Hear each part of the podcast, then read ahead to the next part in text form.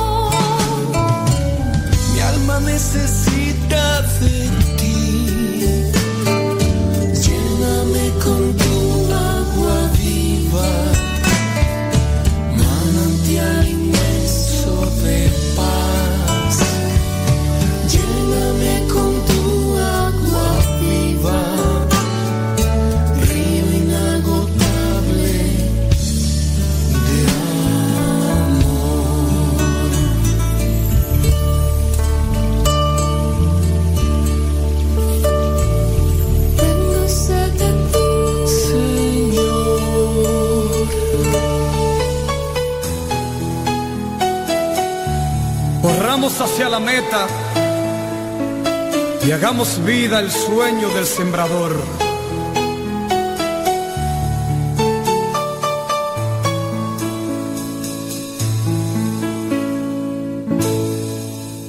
El Señor nos llama al campo a sembrar, a sembrar, a sembrar. La semilla el dueño esperando está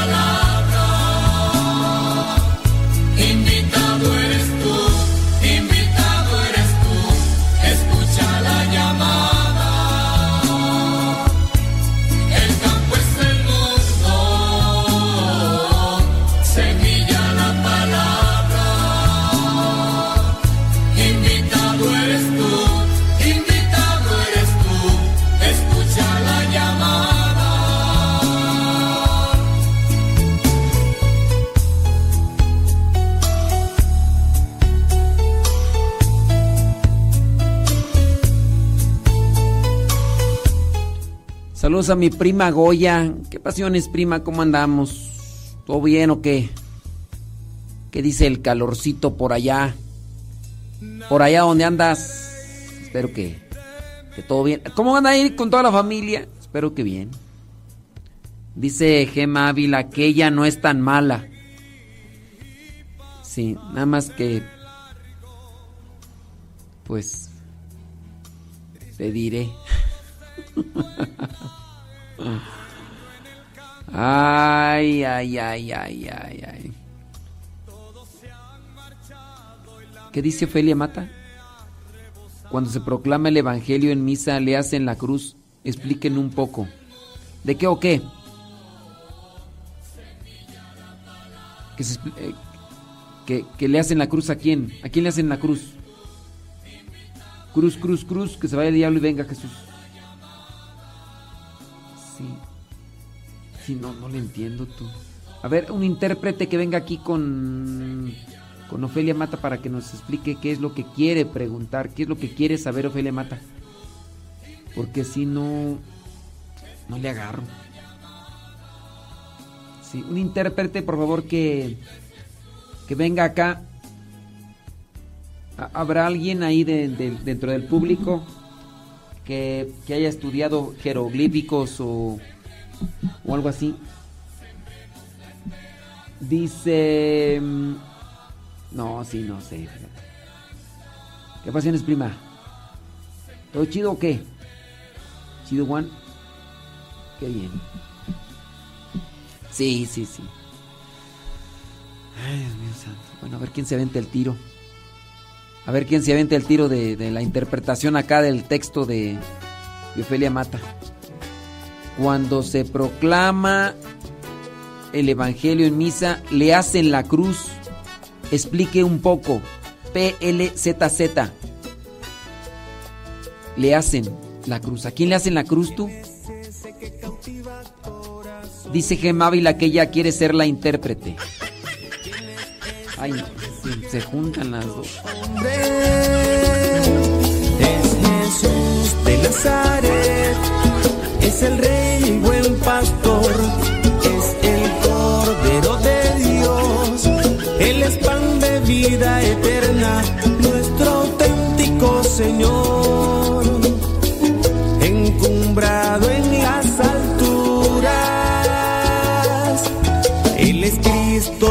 Jesús de Nazaret. Pues dice Ofelia Mata que ella sí le entiende a su pregunta. Ella misma la escribió dice que ella sí le entiende.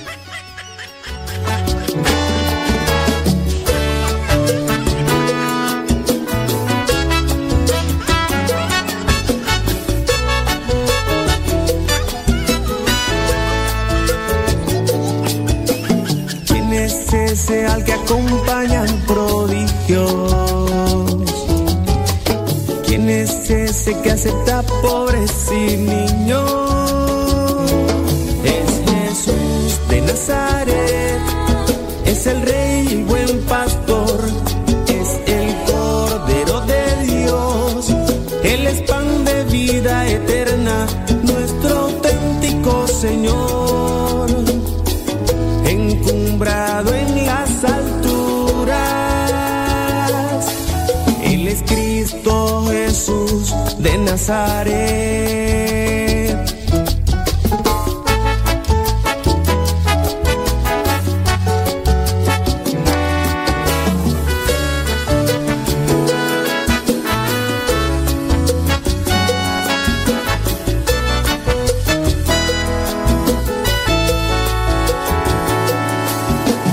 ¿Quién es ese que sana tantos enfermos?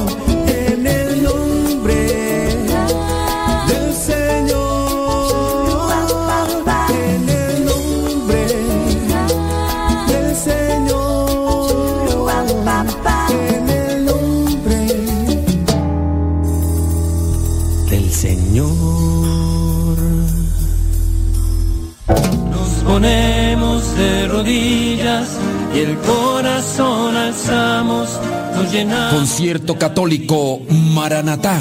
Estará presente el Ministerio GESED desde Monterrey, Nuevo León.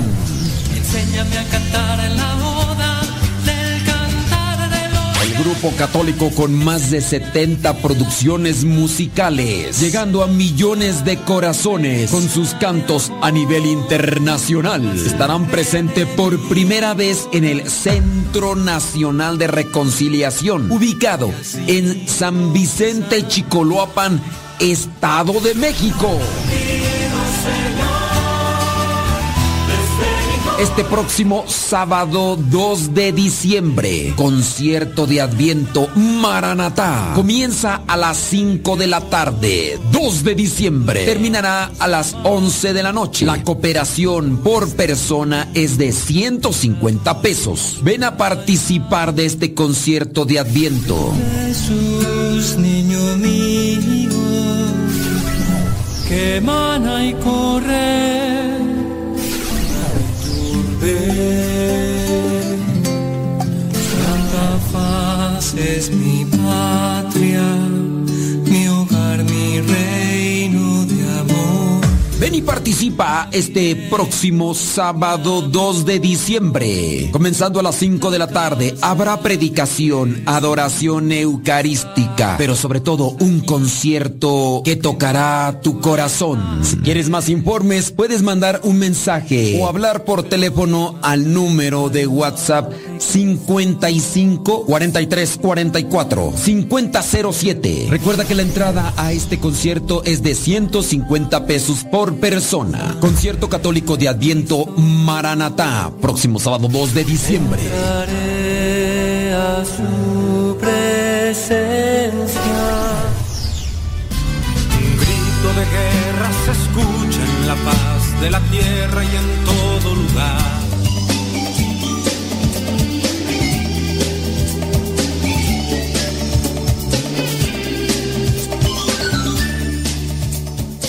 Tengo una pregunta. Hace un tiempo hice un cursillo. Bueno, dice que hice un cursillo y siente como que no es lo suyo, dice. Dice, no es lo, dice, siento como que no es lo mío. Porque hace tres años, probablemente, dejé el grupo de la renovación donde yo pertenecía. Ya estaba predicando. Tuve un problema de dinero. Tuve que trabajar más y me alejé completamente del grupo. Bueno, ahora quiero regresar de nuevo. Realmente quiero predicar con la ayuda de mi Dios.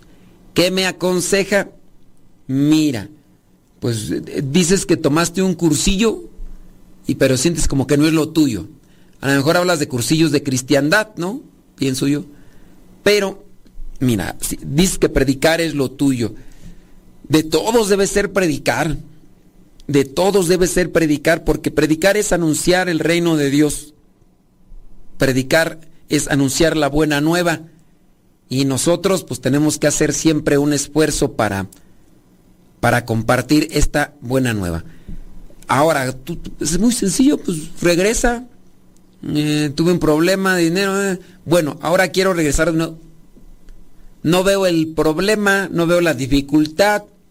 O igual ya puedes decir, yo voy a, regresar, vamos, ¿no? Y, y te vas y, y... ¿O cuál es el problema? No veo problema. Dice que realmente quiero predicar con la ayuda de mi Dios. ¿Qué me aconseja? Lo que sí yo voy a sugerirte, que no te enfoques en únicamente hablar de Dios. A veces pensamos que en el predicar está hablar de Dios, pero si hablamos algo que no vivimos, nos fastidiamos, nos cansamos, nos desgastamos. Si hablamos algo que no vivimos, va a ser en su parte cansado, porque pues, uno mismo se llama la atención. Mira, yo tengo ya tiempo, gracias a Dios, que, que no siento eso, pero hace ya algunos años yo decía cosas y esas cosas de repente a mí me hacían sentir como un tipo de vacío. Cuando tú dices algo que no vives, te desgastas. Cuando tú dices algo que no vives, comienza allí la, la preocupación. Entonces, eh, entonces, esa es una de las cosas que uno tiene que revisar ahí. Hay que, hay que analizar qué estoy haciendo yo, qué estoy haciendo yo y que con eso que hago también yo me sienta cuestionado, que me sienta motivado para, para seguir adelante. Yo, yo tengo ya tiempecito, gracias a Dios, que no siento eso, pero sí, yo quiero predicar. Mm, yo, yo, no sé si ahora mi enfoque está en, en, predicar. Yo quiero vivir y quiero a su vez compartir. Yo ahora quiero vivir antes que compartir. Antes mi preocupación era compartir. Ahora es vivir. Cuando yo vivo lo que predico, me siento más en paz. Yo, ese es mi enfoque ahora. Y para los que me escuchan y todo lo demás, en este caso, mmm, ay hijo, este, para los que me escuchan, saben que mis predicaciones pues son eh, vivencias, son vivencias. Entonces, ese es como que ahora mi enfoque. Yo igual sí reflexiono la palabra, hablo de Dios y sé que lo que voy a anunciar también es algo que yo quiero, yo quiero vivir, yo quiero comprometerme con los demás. Así que tú haz eso, enfócate en eso, no, no, no te enfoques más en predicar, sino más bien en vivir. Dice por acá otra persona que tiene acá, no sé si ustedes, alguno de ustedes tiene ese eh, ministerio de predicación, porque hay personas que, acá en nuestra comunidad hay un ministerio que se llama profético. El ministerio profético es cuando nos enfocamos en, en predicar, en anunciar la palabra. Y ese ministerio profético pues es compartir la palabra de Dios, es compartir lo que, lo, que conocemos de la palabra, los libros y todo eso. Eh, ese ministerio profético. Ustedes comparten la palabra, cómo le hacen, qué es lo que, lo que realizan. Déjame ver acá otra pregunta. Dice, tengo una duda. Mm, ah, dice que fueron a misión eh, en, en, Cuaresma. dice que tú iba a la iglesia más cercana y me di cuenta que ponen la ceniza en la cabeza. Fui a la misión en Cuaresma y me di cuenta que ponen la ceniza en la cabeza, no en la frente. Quisiera saber sobre eso. Gracias. Mira, si fuiste de, de, misión y te tocó esa experiencia de recibir la ceniza en la cabeza, es lo más propio, es lo más, como más correcto. Claro, se puede poner en la frente, pero el, el, tener la ceniza en la frente, pues no es una cuestión así como que vamos a marcarte, ¿verdad? Aquí este, hay unos que hasta, oye, toda la frente aquí con, con la cruz y, y todo, y pues no, o sea, también uno debe de, ser cauteloso en ese sentido para no, no ser demasiado exagerado, no ser demasiado llamativo, no sea que, que en ocasiones pues uno, o sea, me ha tocado así ver que unos que hasta no sé si es así como que mucha mm, presunción, hay como que una vanagloria para que, para que vean, ¿no? Y, y, tú los ves que toman la foto, pero con una tremenda cruz. Pareciera ser que utilizaron una pata de caballo así. Y lo más propio, e incluso si nosotros nos apegamos a lo que vendría a ser el texto bíblico, sería esta cuestión de, de, no, de no llamar mucho la atención. Si estás en ayunos, dice la misma palabra de Dios, si estás en ayuno, pues lo que tendría que ser es que, no llames tanto la atención son de estas cosas pues que uno debe tener mucho, pero mucho cuidado. Así que veámoslo de esa manera y que eso de la ceniza nos ayude a nosotros como una mortificación, como un sacrificio, pero no para llamar la atención. ¿Tienen preguntas? ¿Tienen comentarios? Bueno, pues háganos llegar porque eso es lo que nosotros vamos a estar haciendo el día de hoy, respondiendo sus dudas para que los que están ahí ya mandándolas puedan tener una respuesta clara y los que no hacen preguntas también digan, ah, mira, están haciendo la misma pregunta que, que yo tenía y qué bueno que la hicieron. Hay preguntitas, bueno, háganlas llegar, déjame ver por acá de este lado. Eh, una pregunta dice, me gustaría mucho saber si yo puedo entrar a una universidad católica. Pues sí, pero Miren, vamos a ser sinceros. A veces dentro de las universidades, pues también hay, hay algo pues de costo. No sé, pareciera ser que en las escuelas privadas, porque se manejan así, ahí sí hay que pagar. Digo, a diferencia de las, de las escuelas públicas.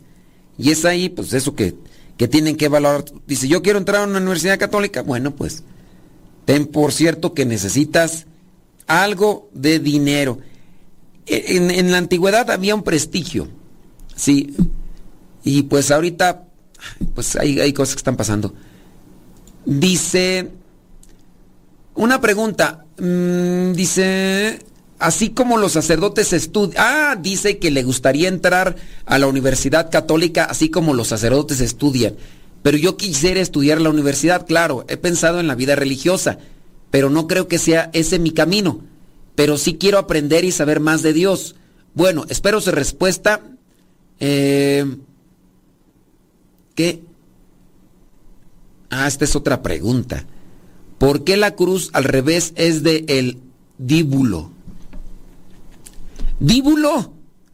¿O del diablo? Aquí esta es otra pregunta, ¿no? Mm, bueno, ahorita respondemos primero la primera y después la segunda. Eh, si tú, tú, quieres estudiar igual que, nosotros los sacerdotes, no, hay, hay laicos que han estudiado más que los sacerdotes.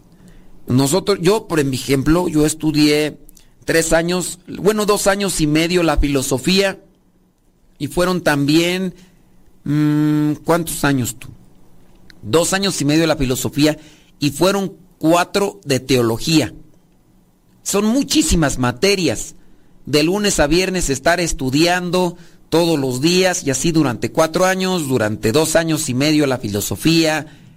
Y sí es, es mucho estudio.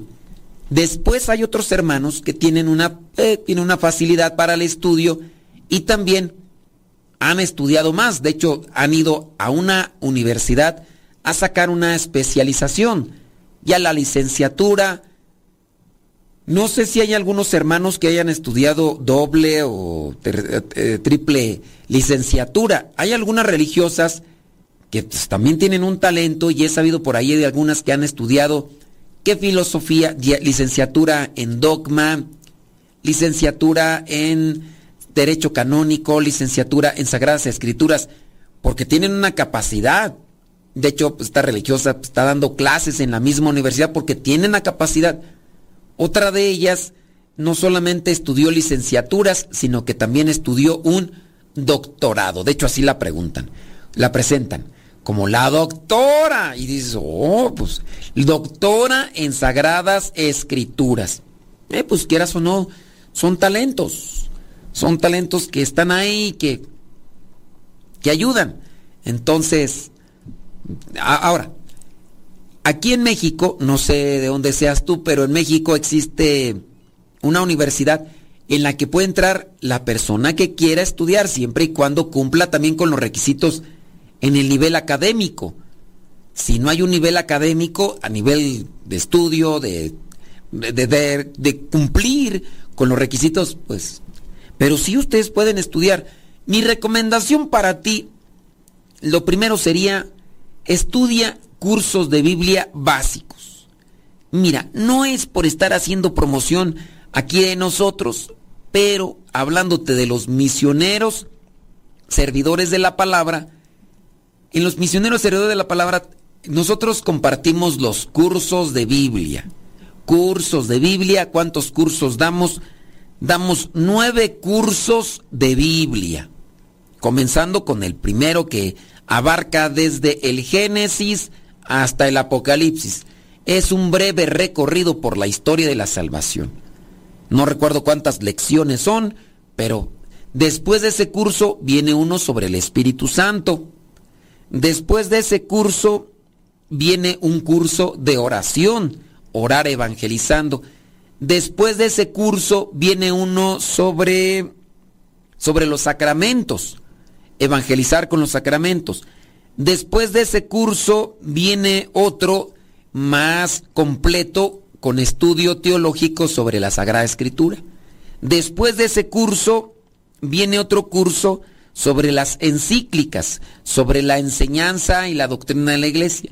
Después de ese curso viene otro que se llama Evangelizar con la liturgia se hace un recorrido bíblico y también didáctico de la liturgia. Evangelizar con la liturgia desde la definición de liturgia, el año litúrgico. Los... Después de ese curso viene uno que se llama eh, Cristiano en la vida social. Ese curso es de la doctrina social de la iglesia. Y después viene un curso que te prepara para compartir lo que has aprendido. Ya hice un cierto tipo de promoción para lo que hacemos. Por esos cursos, pues no hay un costo.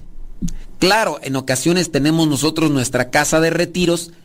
En la casa de retiros se pide una cooperación, pero es por los alimentos que se ofrecen. Si no ofreciéramos los alimentos y estuviera así y alguien los donara, no, no se pediría nada. Pero en las casas regularmente se hace una eh, se pide una cooperación, pero es por los alimentos. Esa vendría a ser mi, mi, recomendación. Ya aquí yo hice una promoción, pero es una promoción buena.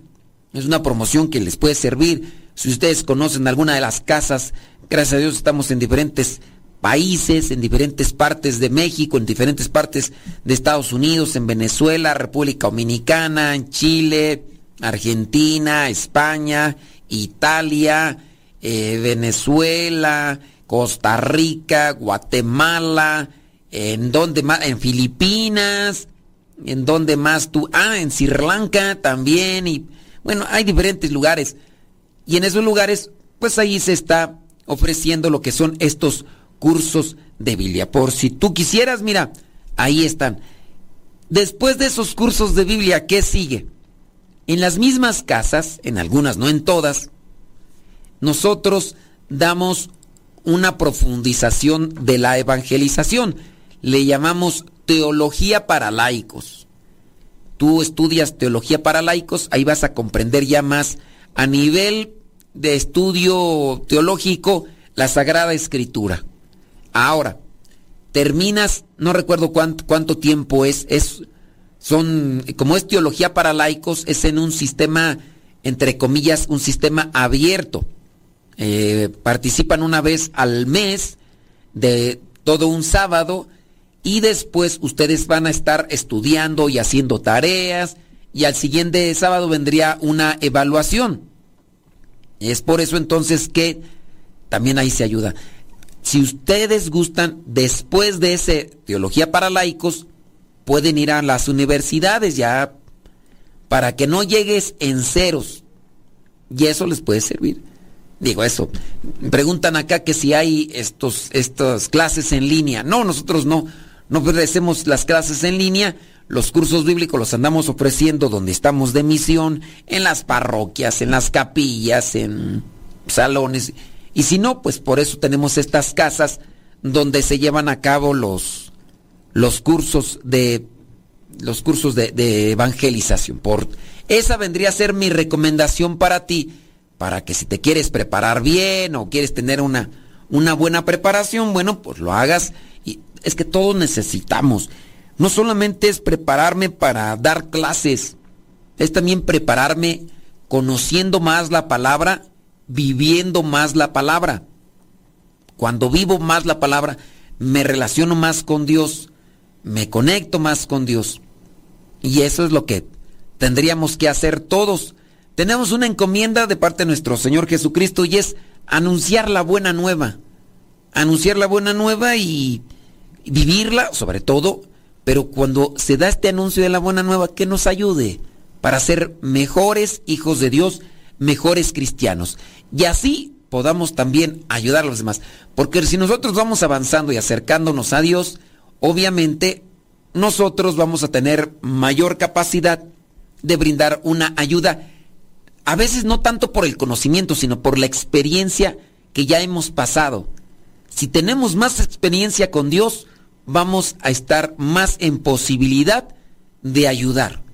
Si tenemos conocimiento y no hay experiencia, también podemos fallar como lo sucede, como sucede con algunos maestros. Dice, ah, sí es cierto, nos hicieron la de la pregunta esta de que por qué tú el que tú eh, por qué la cruz al revés es el díbulo. Me imagino que eso quiere decir que, que por qué la cruz al revés es el diablo. Hablar del diablo es hablar del anticristo. Entonces, por eso también es una representación que han utilizado más los satánicos, como para decir somos contrarios a la cruz que dio salvación, a la, a la cruz que dio redención. Los satánicos han volteado a decir, estamos en contra. No sé si ustedes también han visto esa forma así de, de dar un like hacia arriba, ¿no? Es el dedo así pero también está el dislike.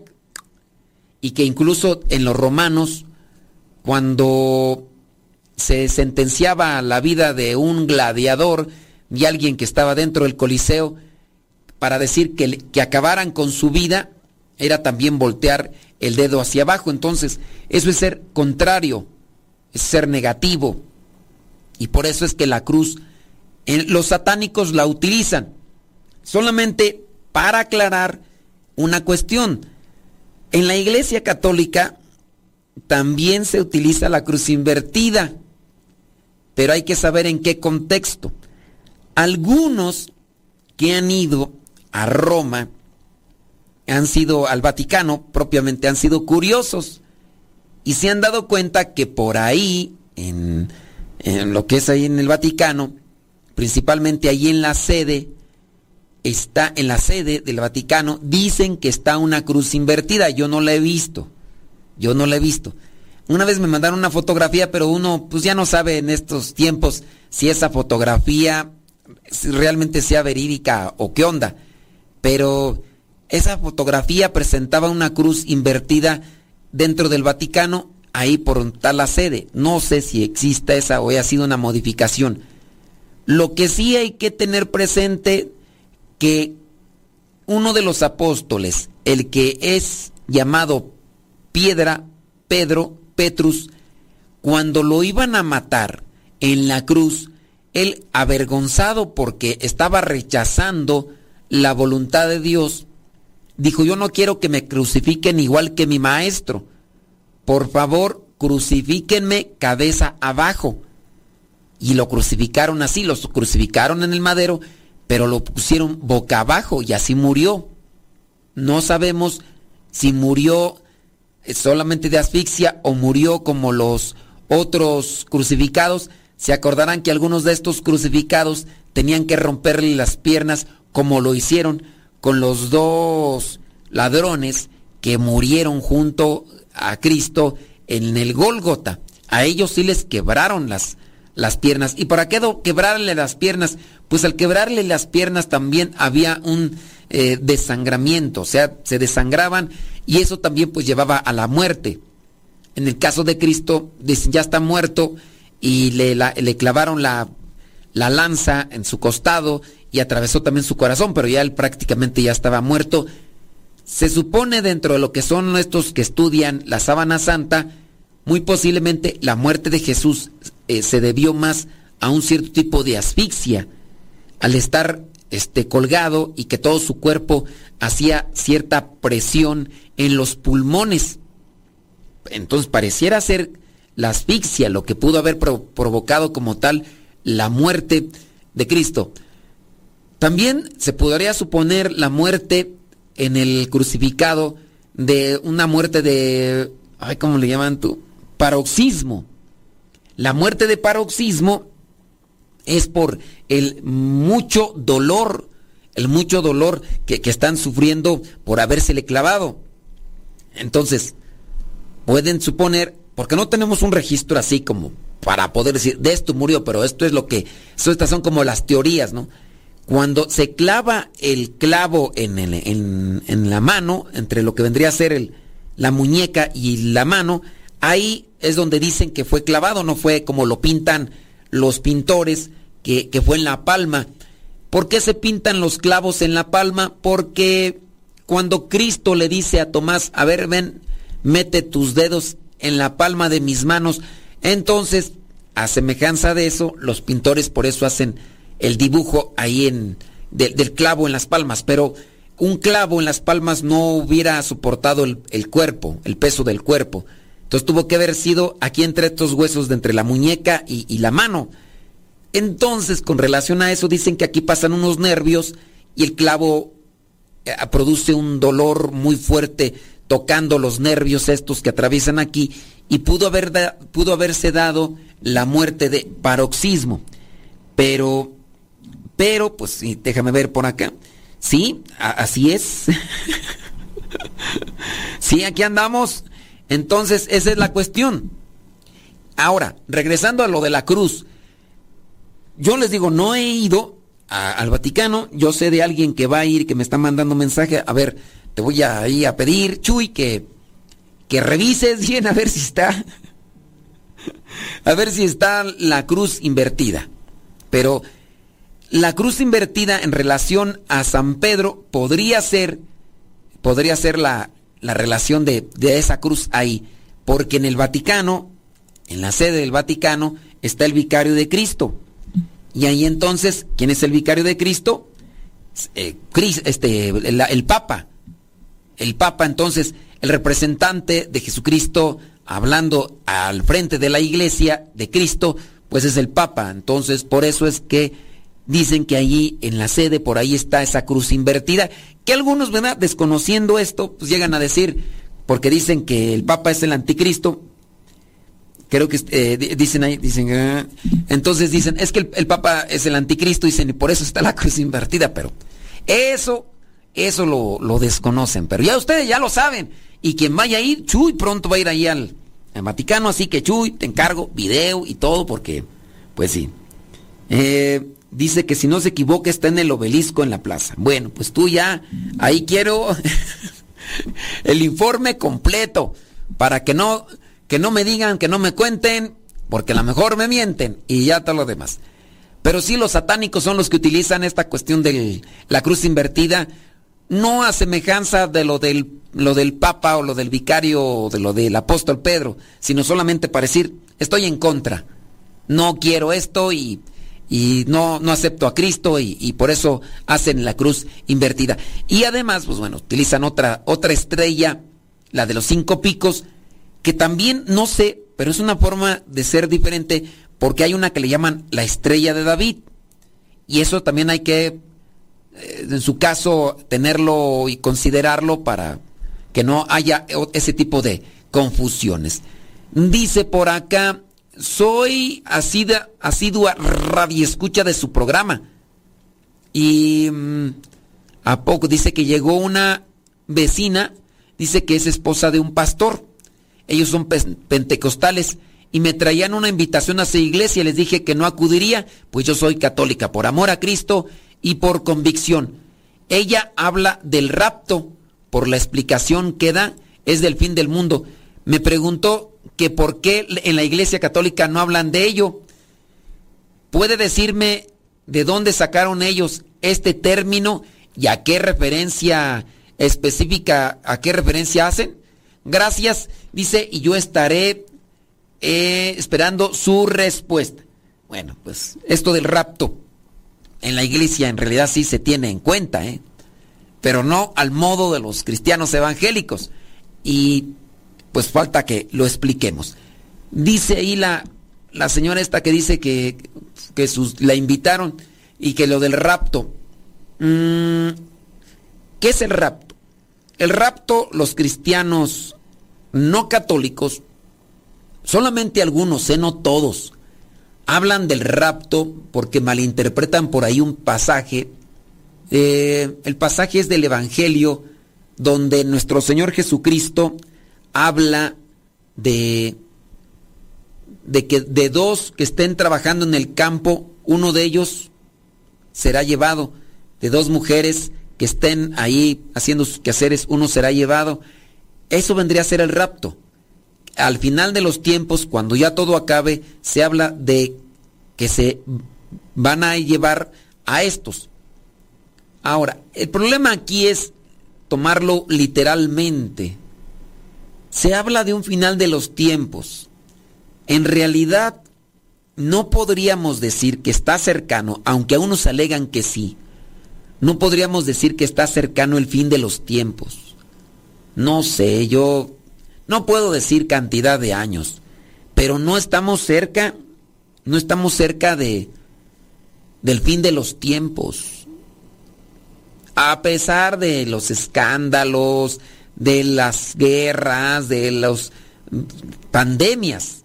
Eso de las pandemias se miraba hace algunos años, muchos, pero muchos años, que la pandemia de la viruela, y hasta eso no era tan grave, que la fiebre no sé qué, como no había tanta interacción entre los países, pues no había tanta infección tampoco a nivel mundial. Ahorita porque eh, ahorita estamos aquí y podemos agarrar un avión y ya mañana estamos allá en Asia o en Europa. Ahorita por esa situación sí se da una transmisión más rápida de virus como sucedió en tiempo de la pandemia. Pero así como que tú digas que ya está próximo el fin de los tiempos, no sé. Yo no podría decir que dentro de mil años o de dos mil años, porque lo que sí tengo seguro que está muy cerca, y más para los que ya estamos cerquita de los que ya pasamos del cuarentón, para nosotros ya sí está más cerca el fin de nuestros tiempos, de nuestros días en este mundo. ¿Será el rapto? Pues el rapto es que se lleve a la presencia de Dios a los que cumplieron con la voluntad de Dios. Pero es a veces irónico, a veces contradictorio, ¿no? Como los hermanos separados, algunos pues dicen del rapto y que se preparan para el rapto. De hecho han hecho películas, ¿eh? Han hecho películas de ese, de ese momento en el que están así trabajando y de repente así como que se elevan así, así como que, como que una fuerza especial se los lleva en primera. El cielo no es físico. ¿Por, por, qué, ¿Por qué elevarlo hacia arriba? Ciertamente, ahí en la Biblia aparece que nuestro Señor Jesucristo se elevó entre las nubes, pero el cielo no es físico. No esto de que, ay, que existe, que ya un telescopio de la NASA descubrió. No, no es, no es físico. Es una cuestión espiritual. Entonces, con relación a eso, pues ya. Dice, pero en lo que te quería apoyar es en la crucifixión. Cuando quiebran las piernas es para agilizar el proceso de muerte por asfixión. Ah, ya. Yo pensé que era por desangramiento. Ah, qué bien. Eso sí no lo tenía así.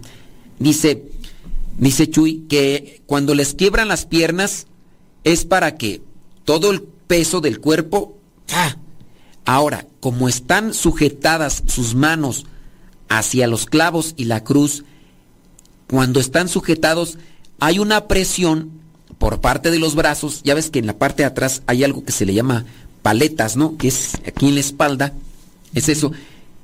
Cuando se da eso, eh, se da una presión sobre los pulmones, se da una presión sobre los pulmones y entonces el crucificado no puede respirar, que eso pues es de lo que se dice murió nuestro Señor Jesucristo, que quizá a lo mejor los pies, porque también fueron clavados, fueron clavados muy abajo y entonces en el quererse eh, sostener, porque se le acaba el aire, se, se ponen en las puntillas y se estiran, pero también el dolor en los mismos pies por el clavo, pues es insoportable. Entonces se vence y otra vez se cae y los brazos, al tenerlos abiertos y clavados, hace una presión en los pulmones. Entonces dice Chuy que esto de quebrar las piernas es para agilizar el peso del crucificado, entonces se rompen las piernas y el peso del crucificado se viene todo sobre sí y es ahí donde, donde se muere por asfixia. Dice, cuando las piernas no tienen fuerzas para sostenerse, los pulmones colapsan más rápido. Eh, muy bien. Este... Responsabilidad como ciudadano... Ah, ya. Ah, ya, ya sé entonces eso. Sí, déjame de responderle acá. Eh, ya le dije al padre que está de visita. Eh, porque dice que mañana se va, entonces para que celebre aquí ya le pedí a él. Sí, es que me están pidiendo acá ya. También uno tiene que atender labores pastorales al mismo tiempo y acá a otros les vale que, esté en programa. Va bien, padre, ándale. Que usted bendiga, ¿eh? Sí, gracias. Este, ¿en qué estábamos? Ah, sí es cierto. Eh, estábamos con eso de por qué se le rompen las piernas. Entonces ya quedó clarificado, ya lo entendimos. Gracias a Chuy por su eh, pronta eh, intervención para salir de nuestras dudas, porque esas dudas también nos llevan a decir cosas que no. Ah, estábamos con lo del rapto. Con relación a lo del rapto, en la iglesia se tiene en cuenta esto del rapto, sí, pero no de forma masiva. Miren, el rapto sucedió con Elías, el profeta Elías. Eliseo ve como un carro de fuego viene y se lleva a Elías. Eso es el rapto. Eso es el rapto. Ahora, también hablando de, de la Virgen María, la Virgen María, el dogma de la Virgen María es por revelación del Espíritu Santo es que ella fue llevada al cielo en cuerpo y alma. En cuerpo y alma. Eso vendría a ser el rapto. Que, como mencionamos, el cielo pues no es, no es material, es espiritual. El cuerpo que vamos a tener nosotros, si llegamos ante la presencia de Dios, que así lo esperamos, ¿verdad? Y estamos en la luchita, pues va a ser un cuerpo glorioso, espiritual quizá vamos a tenerlo, pero va a ser espiritual. Cuerpo quizá glorioso como el que tenemos y podríamos cruzar cosas materiales como el cuerpo glorioso de Cristo que llegaba, estaban los apóstoles y pasaba. Ahora, si nuestra preocupación es, y vamos a tener el mismo cuerpo que teníamos acá en la tierra, muy delgado, muy llenito, pues digo, no sé, no creo que ya en el cielo uno se ande preocupando de, cómo está uno. Yo creo que así una presencia como tal, yo pienso que vamos a tener un cuerpo este, en el sentido pleno de lo que debería ser en circunstancias físicas. Ese es mi pensar.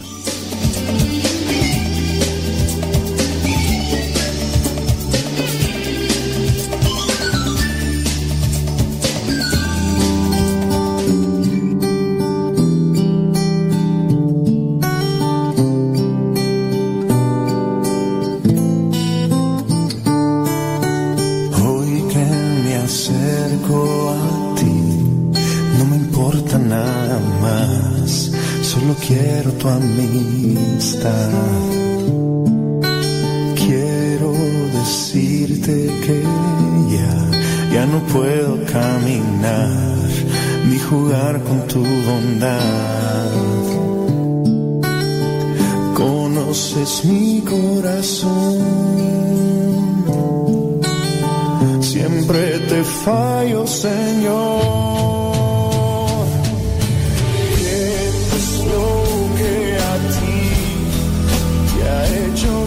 Que te puedo servir.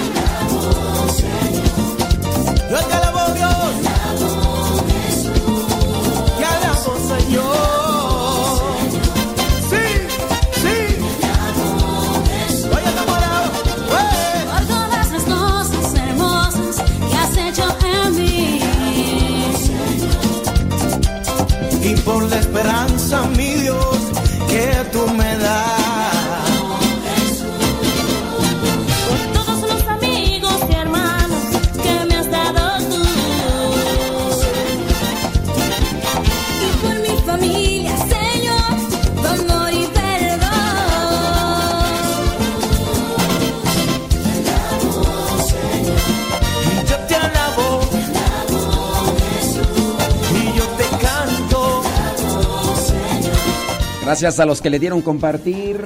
Gracias a los que estuvieron ahí comentando. Thank you very much. Ya tenemos que irnos a rezar la coronilla de la misericordia. Así que muchas gracias. Les agradezco mucho. Vámonos. Gracias a los que le dieron compartir ahí a la transmisión de Facebook y de YouTube. Gracias. Gracias.